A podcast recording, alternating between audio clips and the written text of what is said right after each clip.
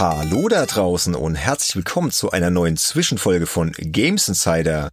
Wir beantworten heute mal wieder Hörerfragen und wir, das bin einmal ich, der Benedikt und das ist der Andy. Hi Andy. Huhu. Hi. Ja, wird mal Zeit, dass du Hörerfragen beantwortest. Deswegen haben wir spontan beschlossen, dass wir das heute mal zu zweit machen. Der Sönk ist kurzfristig verhindert. Und deswegen bist du heute mal vor allem gefragt. Und es gab auch so ein, zwei Fragen, die waren explizit an dich gerichtet. Man kann ja bei uns auf Discord jederzeit Fragen an uns stellen oder uns natürlich auch eine E-Mail schreiben und so weiter. Und da hat sich in der letzten Zeit einiges angesammelt und das wollten wir jetzt endlich mal abarbeiten. So, bist du bereit, Andy? Ich tu mein Bestes. Dann würde ich sagen, wir fangen direkt an. Wir haben das mal unterteilt in Fragen unserer Unterstützerinnen und Unterstützer bei Patreon Steady und am Schluss haben wir auch noch die alle anderen Hörer. Und die erste Frage ist von unserem Unterstützer Nick127.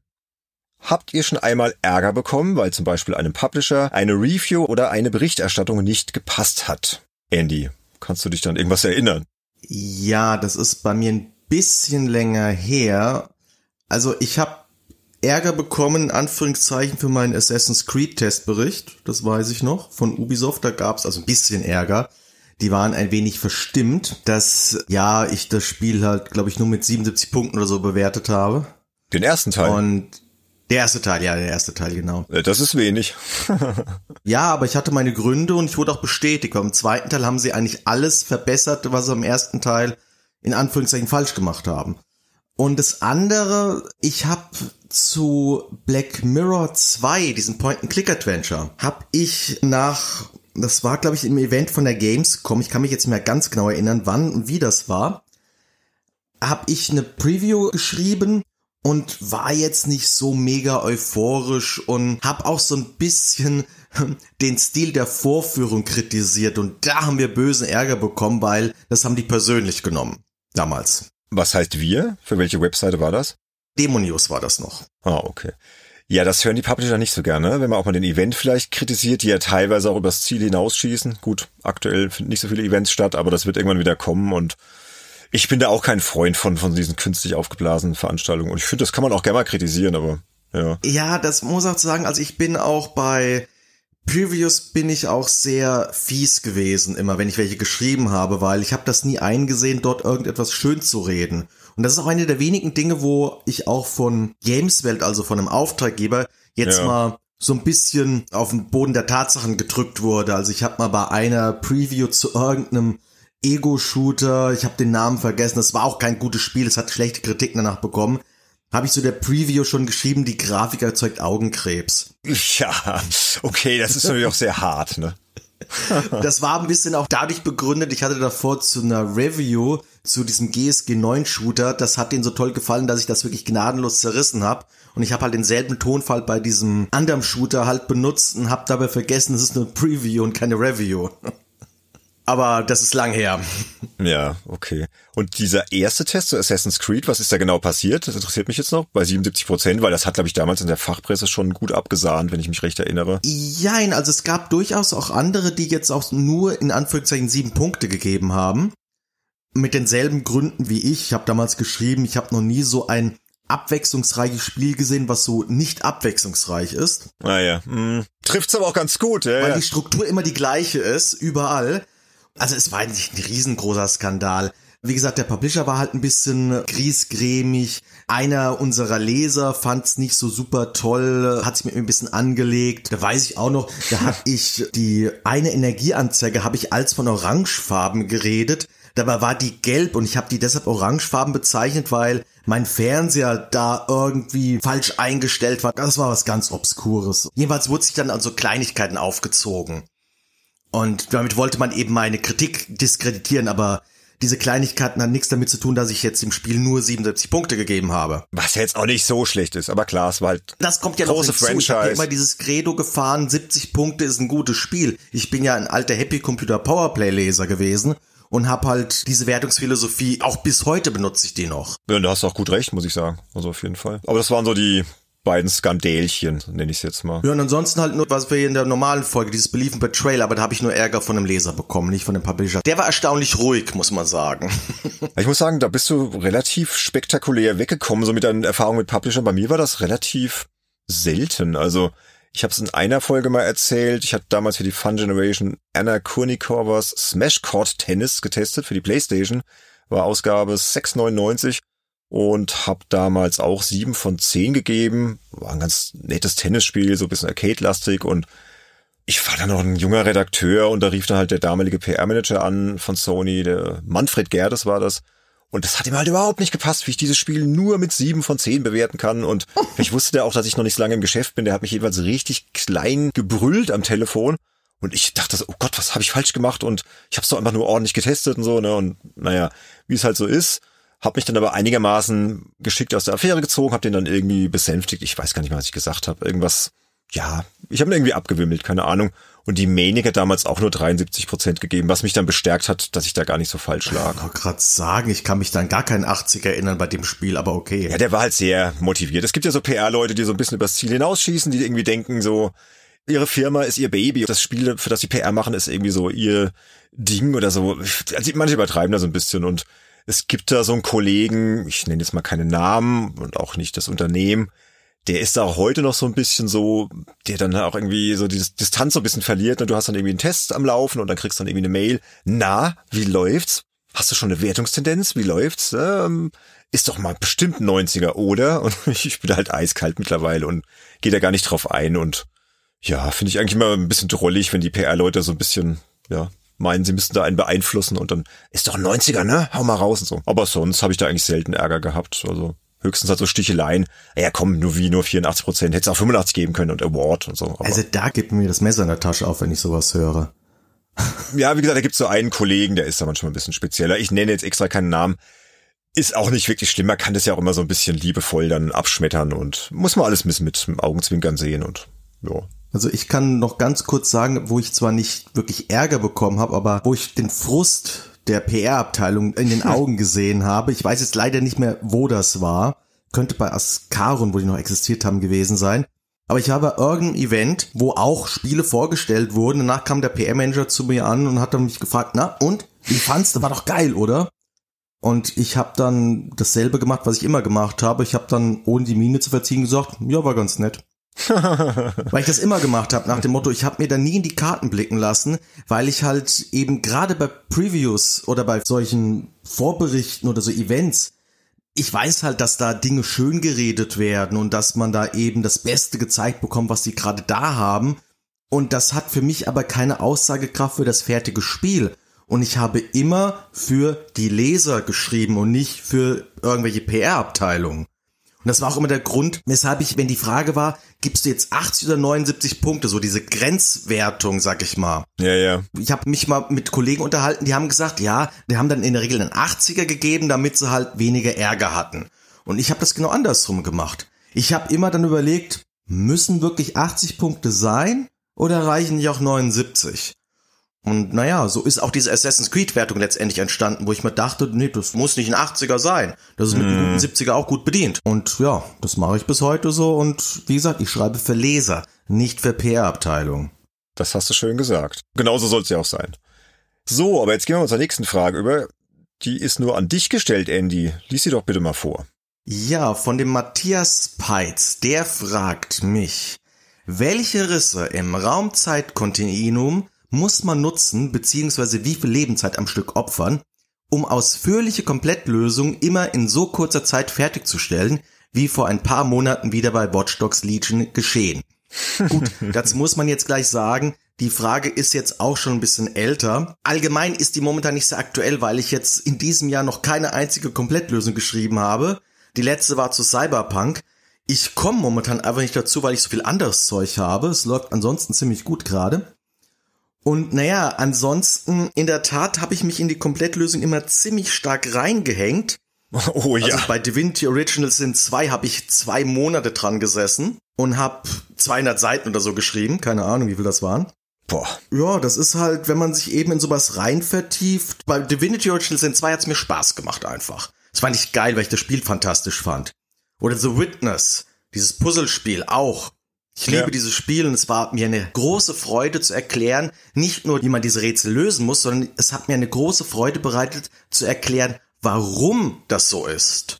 Die Logik dahinter zu erklären. Aber wie viel Lebenszeit am Stück opferst du denn dann wirklich? Ist ja die Frage auch. Zum Beispiel Cyberpunk, jetzt mal Cyberpunk. Wie lange hast du da wirklich dran gesessen? Ja, das Cyberpunk war anstrengend. Ja, ich erinnere mich. Cyberpunk hat mich auch insgesamt zwei Monate gekostet. Da war die Lösung war Ende Januar erst fertig. Und da habe ich zum Glück auch bei Gameswelt eben diese Freiheiten, dass sie mir die Zeit geben. Die sind halt hauptsächlich darauf bedacht, dass am Anfang was da ist, damit es eben Klicks gibt. Und danach habe ich halt wirklich die Zeit, die ich halt brauche. Die geben sie mir auch. Das ist einer der wenigen Vorteile, wenn du Single bist, um ehrlich zu sein. ja, da hast du die Zeit für Komplettlösung. Andere Leute haben zu mir immer gesagt, ja, Spielejournalist oder Spielekritiker ist ein saugeiler Job. Und da sage ich, ja, nee, du hast mal wirklich Monate, da hast du nichts zu tun, dann hast du Monate, da hast du kein Wochenende. Wenn ich Komplettlösung habe, ja, da habe ich kein Wochenende. Ja, da arbeitest du dann wirklich Montag bis Sonntag durch und jeden Tag machst du schon ein paar Stunden was dran. Jetzt bei Cyberpunk zum Beispiel. Ja, da sitze ich wirklich jeden Tag dran. Womit ich mich ein bisschen austrickse, ich bin ein Stück weit multitaskingfähig. Und was gerade bei Rollenspielen eine Komplettlösung sehr vereinfacht ist, wenn ich nebenbei irgendeine Fernsehserie laufen lasse. Am besten eine, die ich schon hundertmal gesehen habe. Ich will gar nicht wissen, wie oft ich Friends schon durchgeguckt habe. oder Frasier oder How I Met Your Mother immer wieder von vorne. Ah, weil das ist wirklich eine sanfte Super. Berieselung. Ich kenne das ja alles schon. Und es lenkt mich so weit ab, dass der Job nicht monoton wird. Es lenkt mich aber nicht zu sehr ab, so dass ich keine gute Arbeit mache. Sehr guter Tipp für alle, die Komplettlösungen schreiben wollen. Also ja. schaut euch einfach alte Serien an, die ihr eh schon kennt. Dann ist es ein bisschen entspannter im Hintergrund, bisschen Berieselung.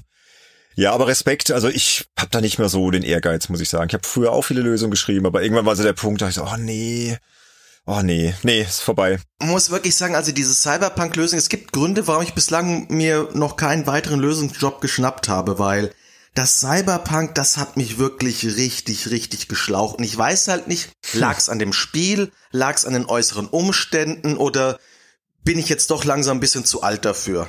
Es kann schon sein. Wie gesagt, bei mir war der Punkt irgendwann erreicht. Ich habe früher für die GamePro ganz viele. Da haben wir diese kleinen Tippsheftchen gemacht, ne, die dann irgendwie so als Beilage da im Heft lagen. Ich glaube, Cheat Pro hieß das. Oder einfach so ganze Komplettlösungen halt, die einem Spiel gewidmet waren und da musstest du halt das Spiel durchspielen, Screenshots machen und da habe ich auch tagelang dran gesessen, aber fehlt mir heute ein bisschen so die Motivationszone. Aber gut. Die Frage war ja an dich gerichtet. Was erzähle ich denn schon wieder? aber gehen wir zur nächsten, denn der Matthias Peitz hat noch eine Frage gestellt und zwar folgende.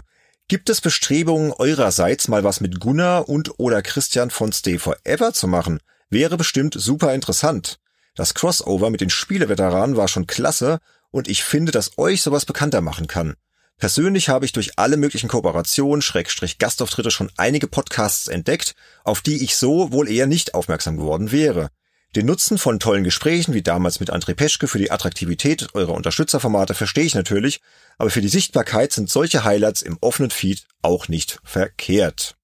So, was soll ich darauf sagen, Andy? also, es ist was geplant. Es ist aktuell nichts mit Stay Forever geplant, das kann ich schon mal sagen. Wobei die haben ja diese Stay Forever Challenge, ne? Habe ich dir davon erzählt, Andy? Ja. Wo sie sich einen Podcast einladen, der dann zu einem Spiel, das die vorgeben, ich glaube innerhalb von 14 Tagen alles rausfinden muss und dann getestet wird und im Idealfall vielleicht noch ein Interview mit dem Entwickler führt und ja, im Prinzip so ein bisschen wie unsere Retro-Runde, aber halt als Contest. Und da hätten wir schon tierisch Bock drauf.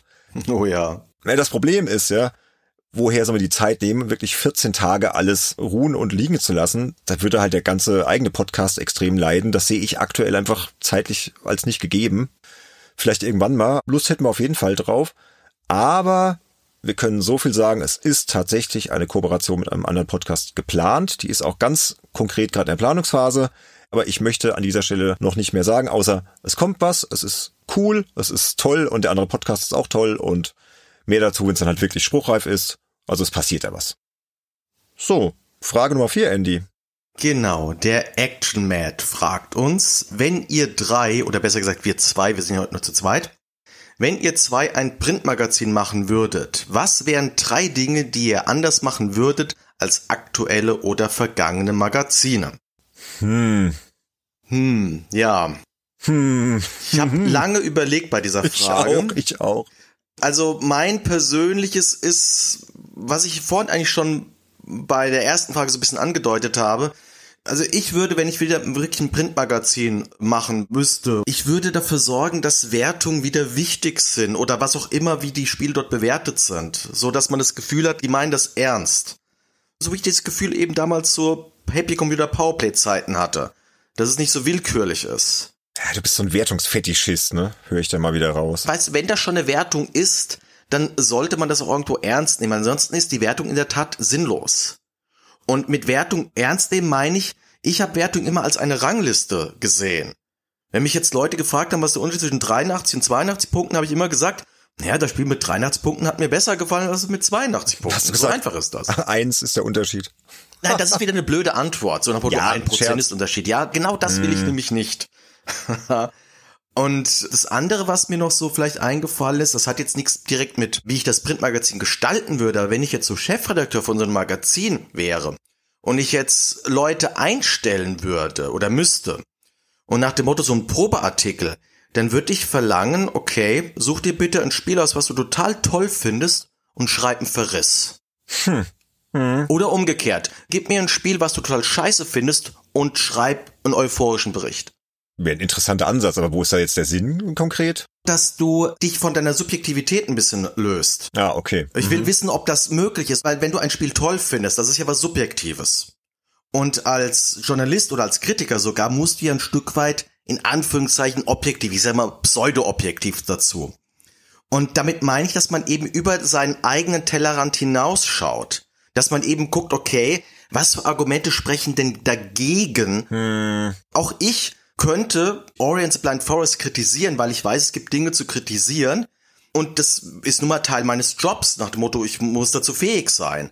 Weil ansonsten bin ich einfach nur ein Fanboy. Der blöde Ginso-Baum, der nervt. Der blöde Gänsebaum.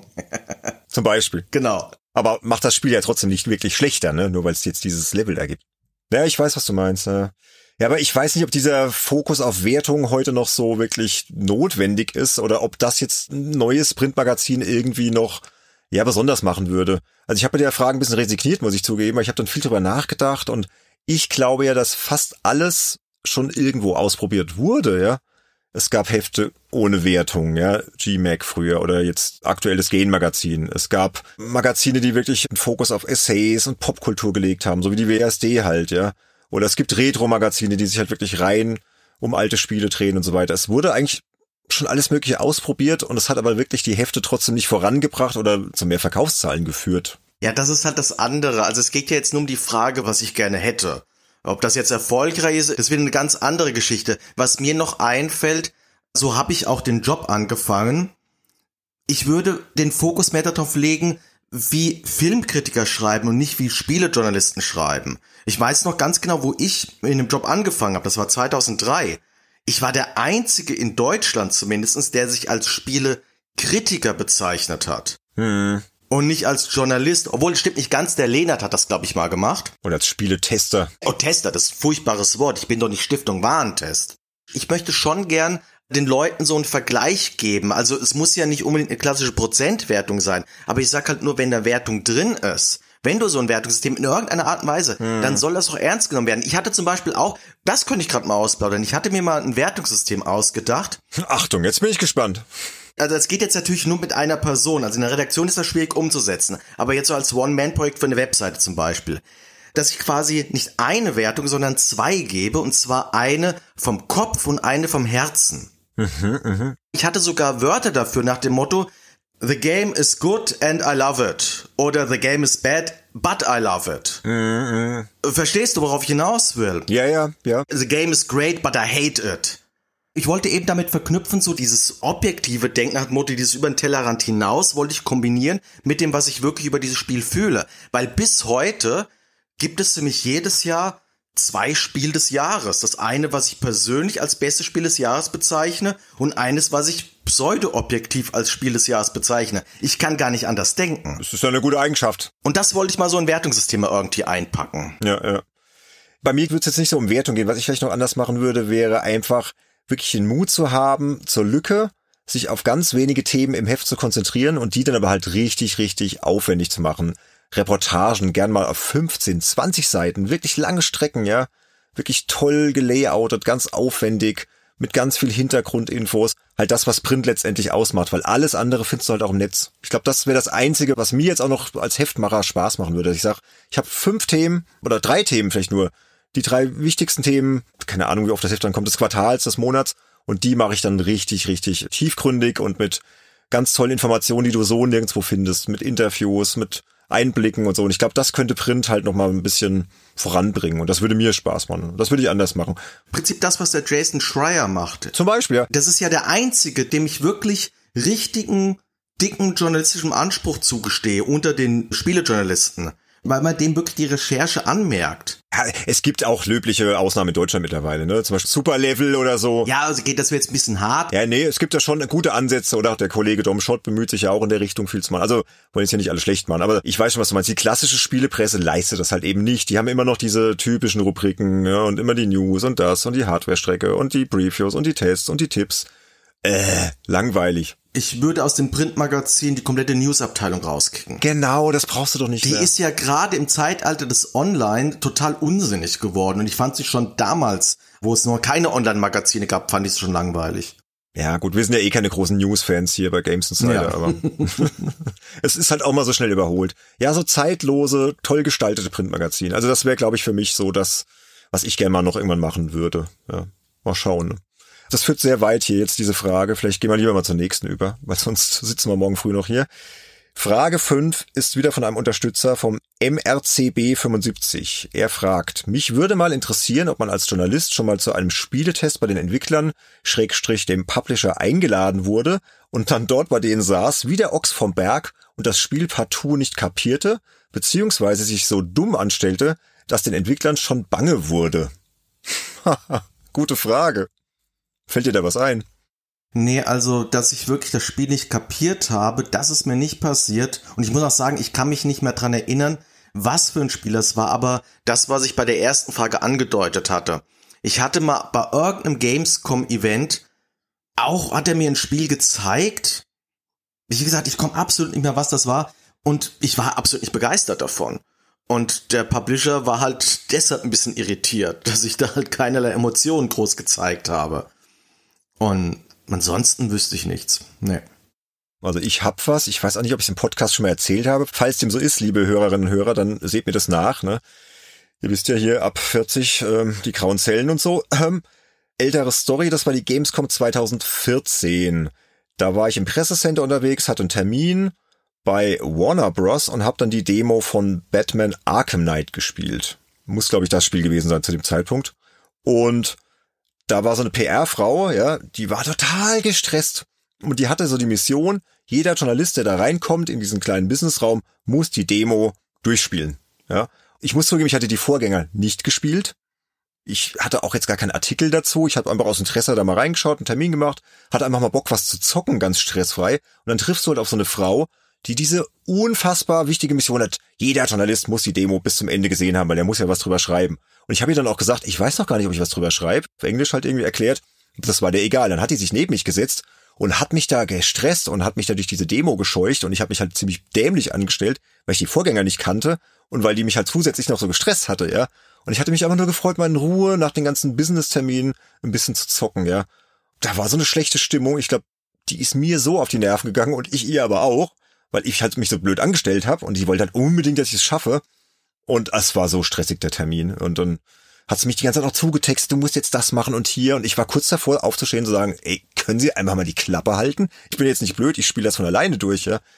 Und ja, irgendwann war ich dann am Ende und ich glaube, ich habe dann fünf Minuten überzogen und dann bin ich mehr oder weniger grußlos von dann gezogen und dachte mir nur so, Alter, was war das denn? Also ich weiß schon, warum ich seit zehn Jahren nicht mehr auf diese Messe gehe. No offense, ja, die war wahrscheinlich auch gestresst. Messen sind immer sehr anstrengend und ich weiß ja nicht, wie oft die die Demo da Journalisten zeigen musste und wahrscheinlich ist die privat ganz nett gewesen, aber es war schlechte Energie, die da aufeinander geprallt ist. Es war einfach, war nicht gut. Pflicht dir komplett bei. Ich würde dir auch keine Schuld letztendlich geben dafür. Aber das zeigt da für mich wieder das Problem der Messe an sich. Genau. Dass es da eben nur gehetzt wird und dass da eben Dinge nur unter Druck geschehen und wir reden hier von fucking Videospielen. Ja, das ist ja das. Und deswegen, ich habe mich seitdem auch sehr aus dem ganzen Gamescom-Trubel da rausgezogen und so. Sönke macht das ja immer noch sehr gern. Der ist irgendwie anders gepolt. Ich glaube, du musst es aber auch wollen, so, weißt du, dass du diese stressigen Termine kommen und durchspielen. Auch ich weiß, viele mögen das. Also die meisten meiner Kollegen habe ich das Gefühl, die lieben diese Messen. Nur am Anfang mochte ich die, wo es halt die Konzerte gab in Leipzig. Ja. Ich glaube, die letzte Gamescom, die ich mitgemacht habe, war die erste in Köln. Ja, das war's dann für mich. Ja, wobei jetzt aktuell würde ich mich natürlich tierisch freuen, wenn wieder eine Gamescom wäre, die ich dann auch besuchen könnte. Ne? Und ich hoffe, dass 2022 dann wieder halt ein großes Treffen ist, man alle Leute trifft und vielleicht haben wir ja auch einen Stand mit Games Insider, mal schauen, ne? Vielleicht fahren wir dann alle hin. Also wäre ja schon schön. Aber trotzdem, so Termine brauche ich nicht. Und ich habe dann nochmal überlegt, ich habe mich noch ganz dunkel, das ist schon so lange her, an einen Vor-Ort-Test erinnert. Da wurde ich tatsächlich von der Redaktion hingeschickt, damals bei der Fun Generation zu Nintendo. Da waren die noch in Groß-Ostheim stationiert und ich musste StarCraft 64 fürs N64 testen. Ich bin ja bekanntlich nicht so der Strategieexperte, ist ja überhaupt nicht mein Genre. Aber wir hatten irgendwie keinen anderen und bin ich halt hingefahren. Ich habe da habe ich auch ziemlich schlecht gespielt, aber ich saß da größtenteils allein in so einem dunklen Raum, war auch der einzige Journalist und der PR-Mann kam ab und zu mal rein und so, aber es hat ihn gar nicht so gejuckt. Aber da habe ich mich auch zugegebenermaßen ziemlich dämlich angestellt. So, das waren jetzt die Unterstützerfragen. Kommen wir zu den Fragen von den Nicht-Unterstützern, die wir natürlich genauso gerne beantworten. Andy, deine nächste Frage. Ja, der Jochen Baumberger, der fragt uns. Ihr habt sicherlich schon etliche Spielmagazine in euren Händen gehalten. Aber gibt es auch Magazine, die euch wegen der Covermotive in Erinnerung geblieben sind? Hat euch beispielsweise ein Cover so gut gefallen, dass ihr das Magazin am Kiosk einfach kaufen musstet? Erinnert ihr euch an eine Ausgabe, die sich nur wegen des Covers besser verkauft hat? Oder habt ihr euch vielleicht mal über ein Konkurrenzmagazin geärgert, das ein viel besseres Motiv auf seinem Cover hatte? Hm, schöne Frage. Ja, mit der Frage kann ich ehrlich gar nichts anfangen. Weil das Cover von einem Magazin hat mich wirklich nie interessiert. Also weder als Käufer, gut, wie ich in der Branche tätig war, ich bin ja, glaube ich, der Einzige hier von uns, der direkt in das Online-Geschehen eingestiegen ist. Ich habe ja nie fest für ein Printmagazin geschrieben, in irgendeiner Redaktion oder sowas. Und das ist ja bei dir jetzt anders. Da habe ich einen anderen Background. Also Cover war damals gerade bei der Fun Generation, auch als ich ein Chefredakteur wurde, extrem wichtig, weil es ist ja das erste, was du am Kiosk siehst und das ist das A und O gewesen. Aber von der Fun Generation selbst ist mir jetzt gar nicht so viel in Erinnerung geblieben. Aber ein Cover der Powerplay ist mir in Erinnerung geblieben. Kannst du dich noch an die Ausgabe 793 erinnern? Da prangte die Hexe Scotia oh aus Lens of Law auf ja. dem Cover, da mit der dicken Warze und so. Und das hat mich damals total angesprochen und ich musste mir das Heft sofort kaufen. Ich meine, ich hätte es mir sowieso gekauft, aber das ist mir irgendwie in Erinnerung geblieben. Habe ich mal nochmal angeschaut auf cultboy.com, kann man ja reinschauen. Und das war irgendwie ein geiles Cover. Also Ausgabe 793 der Powerplay. Also mir fällt gerade was ein, wo mich Covers aufgeregt haben. Okay, weißt du was? Hebst dir kurz auf. Ich sage noch die zweite Ausgabe. Auch wieder eine Powerplay. Also wenn ich dann an Cover denke, dann immer in Verbindung mit der Powerplay. Das war die Ausgabe 191, habe ich extra nachgeschaut. Da war auf dem Cover ein Artwork aus der Verfilmung von Die unendliche Geschichte. Da war der Drache Fuchur drauf. Und daneben war dann die Headline zum Test zu Monkey Island. Das hatte zwar jetzt thematisch gar nichts miteinander zu tun, aber ich liebe die unendliche Geschichte und ich war total heiß auf Monkey Island. Das hat mich total getriggert. So diese Kombi Fuchur Monkey Island. Also haben sie irgendwie geschafft, mich da total heiß drauf zu machen. Aber du wolltest jetzt auch noch was sagen. Genau. Ich erinnere mich gerade so spontan an eine Coverreihe, die mich aufgeregt hat. Und ich will jetzt hier nicht einen auf Spießer machen. okay, bin gespannt. Kannst du dich an die PC Action Covers erinnern? Ja. Wo sie nur irgendwelche aufreizenden Frauen abgelichtet haben. Natürlich. Haben wir ja auch schon drüber gesprochen mit dem Jo Hesse, ne? Und das war so etwas, also wie gesagt, ich bin kein Spießer und ich stehe auch auf Frauen und finde Frauen hübschen hin und her. Aber das fand ich einfach peinlich und das fand ich beschämend, regelrecht. Nach dem Motto, ja, da ist jetzt ein Spielemagazin, das muss jetzt mit, ich sage jetzt mal ganz pikierlich, halbnackten Frauen werben, damit es gekauft wird. War ja auch so. Und da habe ich mich wirklich in eine Schublade gedrängt gefühlt, nur weil ich eben selbst Spieler bin, in die ich nicht gesteckt werden möchte. Punkt fertig aus. Ja, sie haben es ja dann irgendwann aber auch, glaube ich, eingesehen und auch abgeschafft war halt eine Zeit lang so das Motto des Verlags anscheinend. Das waren ja auch echte Models, ne? Ja, ja, ja, ja, das kann ich mir vorstellen. Das waren ja dann nicht irgendwie irgendwelche Frauen, die da auf der Straße rumliefen und gesagt haben, willst du mal aufs Cover? Das waren dann schon Models, die bezahlt werden mussten. Für die war das halt ein ganz normaler Job, aber klar, das war reiner Sexismus, machen wir uns nichts vor. Und auch damals schon, ja, auch wenn die Zeiten damals noch anders waren, ja.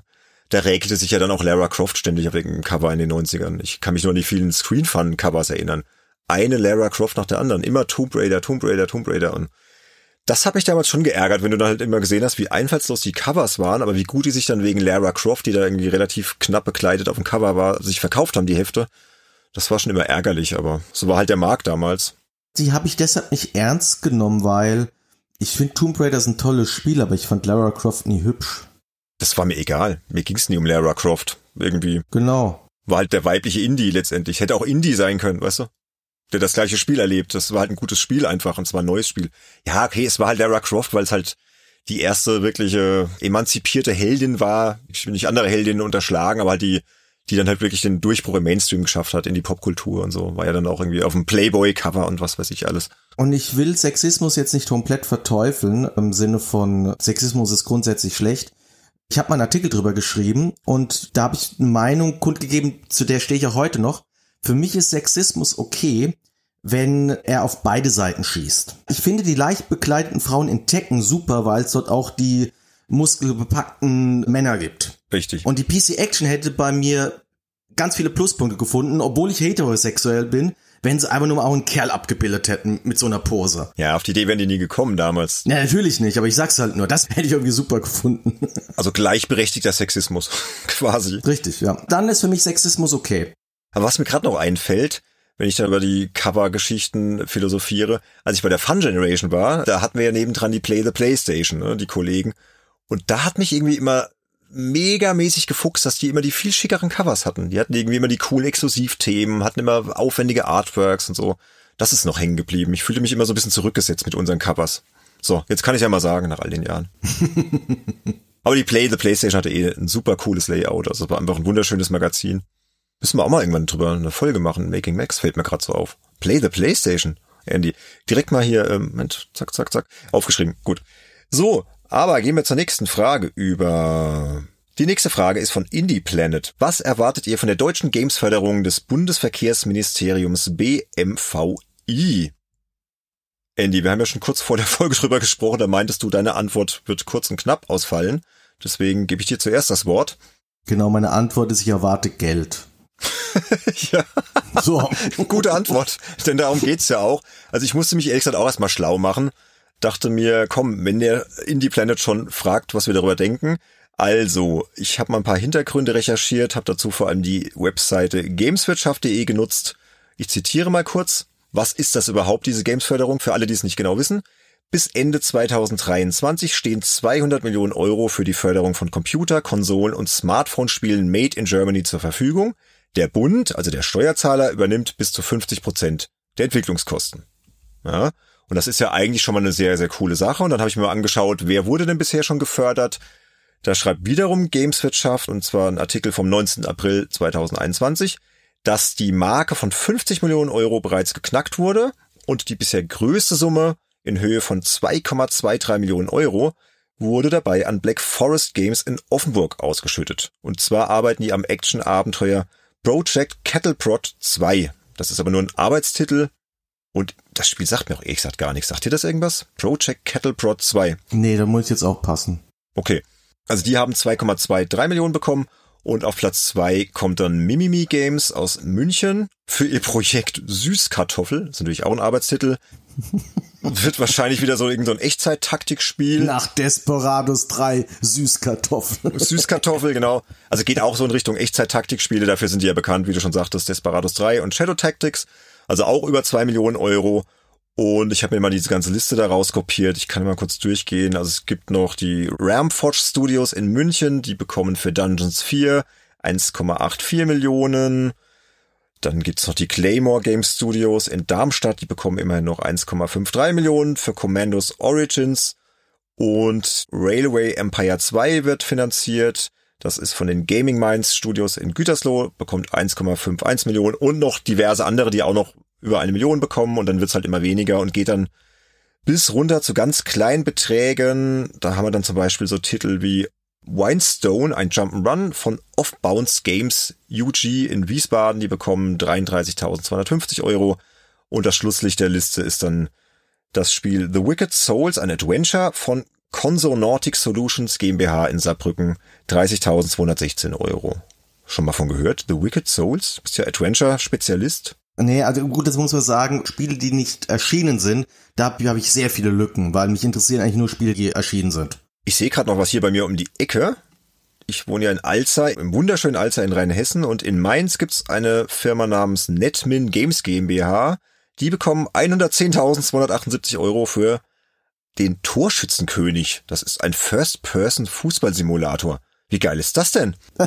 Das hört sich wirklich irgendwie wieder gut an, ja. Das hört sich so blöd an, dass es wieder funktionieren könnte. Da habe ich immer von geträumt, von einem guten First-Person-Fußballsimulator, weil ich war ja selbst Fußballer früher. Es gab mal sowas auf dem Amiga, nur das war scheiße, glaube ich. Warte mal, ja, ja, ja, da wächst du Erinnerung. Komm jetzt nicht auf den Namen, aber es gab mal sowas und das war aber nicht gut. Es gab ein Tennisspiel, International 3D Tennis oder sowas, das war ganz in Ordnung. Es gab ein Fußballspiel, das war furchtbar. 89, 90 den Dreh rum. War das nicht Libero Grande? Ich weiß nicht, ob es der Ego-Perspektive war, aber du hast auf jeden Fall nur einen Spieler gesteuert, glaube ich. Ja, ja, das meine ich auch. Mit der Ego-Perspektive bin ich mir jetzt auch nicht ganz sicher. Es war aber auf alle Fälle, du hast nur einen Spieler gespielt, ja. Egal, aber die Idee ist ja cool, ein First-Person-Fußballsimulator. Genau, aber ich schweife hier total ab. Also das sind jetzt viele Titel, die da Geld bekommen. Und was denken wir darüber? Also das ist prinzipiell natürlich eine tolle Sache, wie Andy schon sagte, es gibt Geld, ja, und ich bin mir gerade sicher, dass gerade die größeren Studios wie Mimimi und Black Forest Games und so weiter, dass die da schon ordentlich dann was mit anfangen können mit zwei Millionen Euro. Das ist ja nicht wenig Geld. Aber ich fürchte ein wenig, dass es halt trotzdem nicht reicht, um jetzt halt irgendwie zur Weltspitze aufzuschließen. Ja, also die richtig fetten AAA-Produktionen aus den USA oder Japan oder so oder Großbritannien oder so ich glaube nicht, dass solche Summen reichen. Sie sind auf jeden Fall eine tolle Hilfe und ich finde es super, dass es gemacht wird und es ist ein gutes Zeichen und so weiter. Aber ich glaube, zur Weltspitze aufzuschließen, dafür reicht es dann halt trotzdem nicht. Ja, also mein Problem an der ganzen Geschichte, und da denke ich jetzt halt wieder überhaupt nicht wie ein PR-Manager oder wie jemand, der damit Geld verdienen will. Da denke ich rein als Spieler. Ja. Wir haben halt nun mal in Deutschland keine wirklich kreativen Spieleentwickler gehabt jemals. Also es gibt Ausnahmen, Volker Wertig, die Siedler, Jan Müller-Michaelis, Deponia und Edna bricht aus, Factor 5 mit Turrican. Aber darüber hinaus, äh, weißt du, es wirkt alles so, weißt du, normalerweise sollte man über Spiele, die im eigenen Land erscheinen, sollte man irgendwie richtig toll finden im Vergleich zu anderen Nationen und ich denke mir, deutsche Spiele wirken immer irgendwie ein Stück weit zweitklassig. Das war schon immer so. Und solange es nicht diese kreativen Köpfe gibt, weiß ich halt nicht, ob man das mit Geld erzwingen kann, dass wir auf einmal geile Spiele entwickeln. Die einzigen, die mir einfallen, die wirklich mehr durch Technik und mehr durch Budget gute Spiele durchaus gemacht haben, ist Crytek. Stimmt, ja. Das ist eine einzige Ausnahme vielleicht. Aber ansonsten waren die wirklich guten Spiele aus Deutschland Spiele, die brauchten einfach kein Geld. Deshalb habe ich da keine wirkliche Meinung zu, also tut mir leid. Ist ja okay.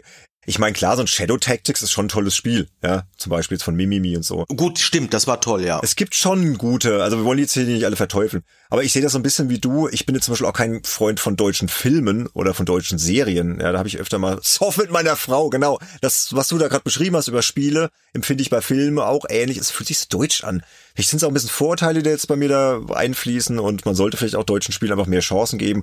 Und ich werde es auf jeden Fall tun. Also diesen Ego-Fußball-Simulator, den werde ich mir definitiv reinziehen. Vielleicht machen wir mal einen Podcast drüber. Wir sollten mal einen Podcast über deutsche Spiele machen. Das ist eine sehr gute Idee. Direkt mal aufgeschrieben. zack, zack, zack. Nächste Themenidee hier. Ne? Ist immer schön, was da für Ideen entstehen, während wir podcasten. Das sollten wir mal machen. Und vielleicht wird sich dann auch rausstellen, dass wir echt doof sind und einfach, ja, den Markt nicht gut genug im Blick haben. Wer weiß es, ja. Das können wir irgendwann mal machen. Und dann werden wir uns mal noch ein bisschen intensiver mit befassen und die Perlen ausgraben, die es da so gibt. Dann würde ich sagen, Andy, die letzte Frage geht mal wieder nur an dich. Und deswegen, bitteschön. Genau, die Jessica K. fragt mich, lieber Andy, du lässt ja immer wieder zu Recht verlauten, dass du die Game Awards aus verschiedenen Gründen ziemlich furchtbar findest. Was hältst du eigentlich von den DICE Awards? Das ist eine super Frage. Möchte ich gleich ein Stück weit erweitern, nicht nur auf die DICE, sondern auf die GDC Awards. Das sind ja wirklich beides Awards, die wirklich innerhalb der Industrie vergeben werden. Während die Game Awards ist ja quasi herangezüchtet worden durch eine Mischung aus Journalisten und Industrie. Und die beiden, DICE und GDC Award, finde ich bedeutend besser und seriöser als die Game Awards. Sie sind nicht perfekt. Was mir an denen nicht gefällt, ist die Art der Auswahl, wie sie Spiele nominieren und was sie da letztendlich auszeichnen, wirkt noch ein bisschen willkürlich. Na, das ist aber oft so. Das ist ja auch beim Deutschen Entwicklerpreis auch nicht anders. Da denke ich auch manchmal so, hä? Nee, beim Deutschen Entwicklerpreis, um Gottes Willen, lass mich bitte nicht beim Deutschen Entwicklerpreis jetzt hier Nee, lass ich nicht, nein. Das ist so mit das Schlimmste überhaupt. Da sind mir in der Tat die Game Awards noch lieber. die haben halt nicht so viele Mitglieder. Wenn ich das jetzt zum Beispiel mit der Filmindustrie vergleiche, Oscars oder die Emmy-Verleihung, gut, die Golden Globes werden momentan überall gecancelt, deshalb ist das kein gutes Beispiel. Aber jedenfalls diese großen Awards-Sachen, der Critics' Choice Award, diese ganzen Gildenpreise, die funktionieren deshalb ein Stück weit, weil dort Tausende von Mitgliedern halt wählen und was zu sagen haben. Und da hast du halt einen richtig großen Pool von Insidern, die halt irgendwo auch Ahnung haben. Ja. Da werden auch politische Entscheidungen getroffen, das weiß ich. Aber ich weiß auch, dort werden auch emotionale Entscheidungen getroffen, die langfristig auch irgendwo sinnvoll sind. Und das ist das, was der Spieleindustrie so ein bisschen fehlt. Der fehlt ein Preis, wo wirklich nicht nur ein paar Dutzend Leute wählen, sondern halt Hunderte oder vielleicht sogar wirklich Tausende, so dass es Hand und Fuß hat. Was der DICE Award und der GDC Award, was sie besser machen, ist die Präsentation.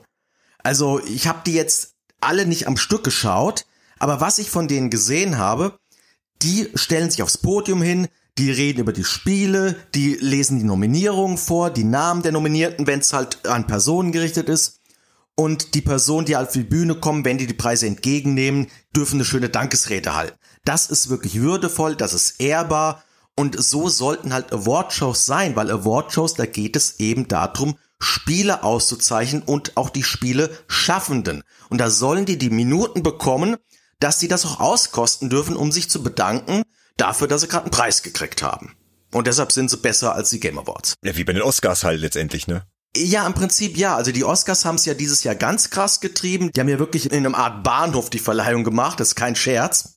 Also die haben es extrem gemacht. Die haben keine Einspieler gemacht, die haben kein großes Tamtam gemacht. Dadurch wurde die Show deutlich kürzer, aber dafür konnten die Preisträger so lange reden, wie sie wollten. Und klar ist das ein Stück weit auch langweilig und für Leute, die halt sowas interessiert, finden das irgendwie unsinnig, monoton. Aber nochmal, bei diesen Awards sollte es um die Leute gehen, die ausgezeichnet werden. Und nicht unbedingt eine Show zu machen, die ein Milliardenpublikum erreicht.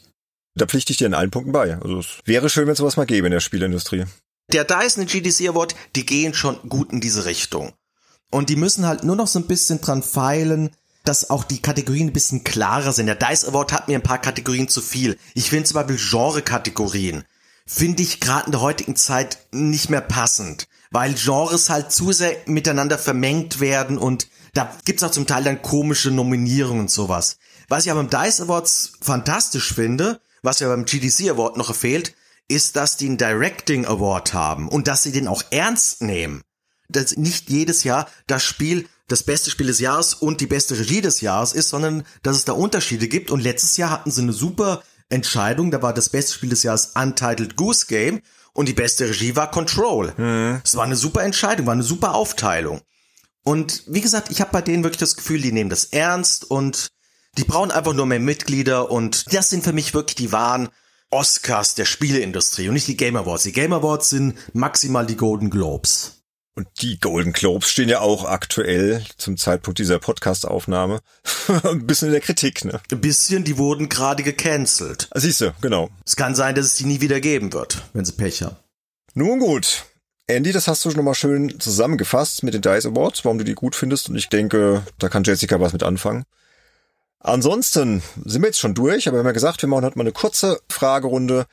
Falls ihr da draußen auch noch Fragen habt, rund um den Podcast oder auch zu bestimmten Fragen, Gebieten hier, die uns betreffen, zu Sönke, zu Andy, zu mir, dann kommt doch auf unseren Discord-Server, dort haben wir einen Channel, der heißt Hörerfragen, da einfach alles reinpacken. Wir sammeln das alles so über ein paar Monate und schauen dann mal, dass wir irgendwann die nächste Folge aufnehmen. Ihr könnt uns aber auch eine E-Mail schreiben an info@spielejournalist.de und dann werden wir irgendwann die nächste Runde wagen und traut euch ruhig mal, ihr könnt auch mal ein bisschen Sachen fragen, die nicht nur um Spiele gehen, die wirklich uns als Person betreffen. Da könnt ihr uns richtig ausfragen und uns vielleicht noch ein bisschen besser kennenlernen. Und unsere Intention war ja auch, den Andy noch ein bisschen besser kennenzulernen, weil du ja noch immer so der Frischling bist. Wobei, stimmt ja auch nicht mehr, ne, Andy? Also nach all den Monaten stimmt das ja eigentlich auch nicht mehr. Manche Fragen waren halt explizit an dich gerichtet, deswegen haben wir das jetzt mal zu zweit gemacht. Sönke, du fauler Sack, ne? Nee, stimmt gar nicht. Sönke ist gerade schwer am Schuften. Der musste kurzfristig passen. Genau. Macht's gut da draußen und bis bald. Andy, vielen Dank für den Podcast und vielen Dank an alle fürs Zuhören. Tschüss. Ciao, ciao.